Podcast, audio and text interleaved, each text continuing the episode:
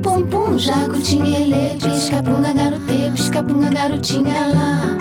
Olá, meu nome é Patrícia Cerqueira e este é o Bate-Papo Podcast. Toda terça-feira, uma coisa a se pensar.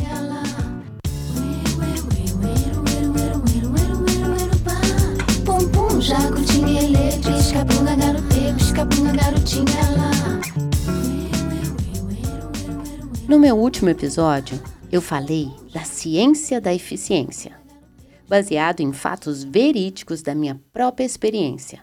E hoje eu vou falar do contrário.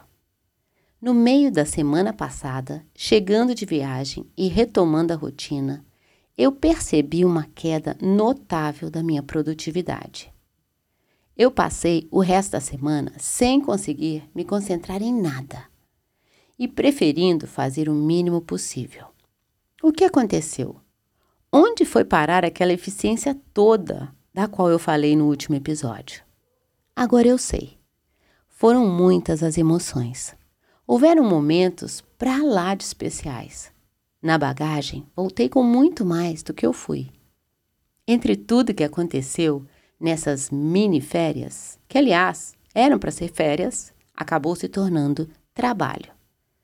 Todos os dias, de lá para cá, resolvendo coisas, abrindo portas, encontrando espaço, conhecendo pessoas, eu não parei. E depois de voltar e passar o resto da semana completamente improdutiva, eu entendi a razão. Foi um grande gasto de energia em um curto espaço de tempo. Isso cansa e talvez eu estivesse somente cansada. Foram muitas fortes emoções, alegrias profundas, momentos intensos. E isso não passa depois que a gente vai embora. O que é bom dura muito, fica na gente. Parecia que somente o meu corpo tinha voltado para a minha rotina, mas a minha cabeça ainda estava a caminho. E sabe o que eu fiz? Eu respeitei o meu ritmo lento, quase parando, e resolvi cuidar somente do inadiável e deixar para depois que poderia ter feito a mais. A gente tem que saber que não somos como máquinas que ligam e desligam. Somos seres que pulsam, que vibram, que sentem profundamente. E se tivermos a chance de escolher, a melhor escolha é ser fiel ao que sentimos. E principalmente ser fiel a quem somos. Eu tive uma experiência em Belo Horizonte e essa experiência ficou muito bem registrada pelas lentes de um grande amigo e grande fotógrafo, Weber Pádua. Nós passamos uma tarde juntos no seu estúdio e no meio dos cliques teve muita prosa, o café mais gostoso que existe e até um bolinho de milho. Trem bom, viu? Contando assim, parece que tudo foi fácil, mas não acho fácil ser fotografada. E no início e durante o processo, eu estava tensa, rígida, insegura, até ele me dizer uma coisa que mudou a minha postura. Ele falou: Pati, seja você. O mais legal é ser você mesma. Não tente ser ou aparentar quem você não é. Na hora eu relaxei. Eu mudei. Eu comecei até a gostar das fotos no lugar de achar todo tipo de defeito em mim.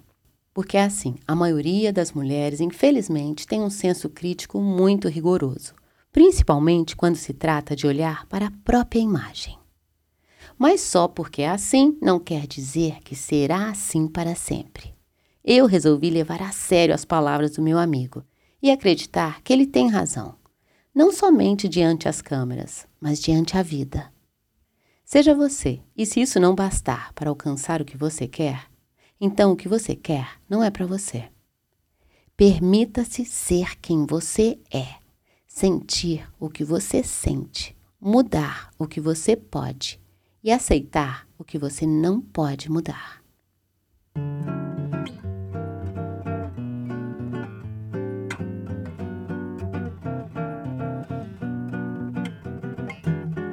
É preciso ser quem somos para ser quem gostaríamos.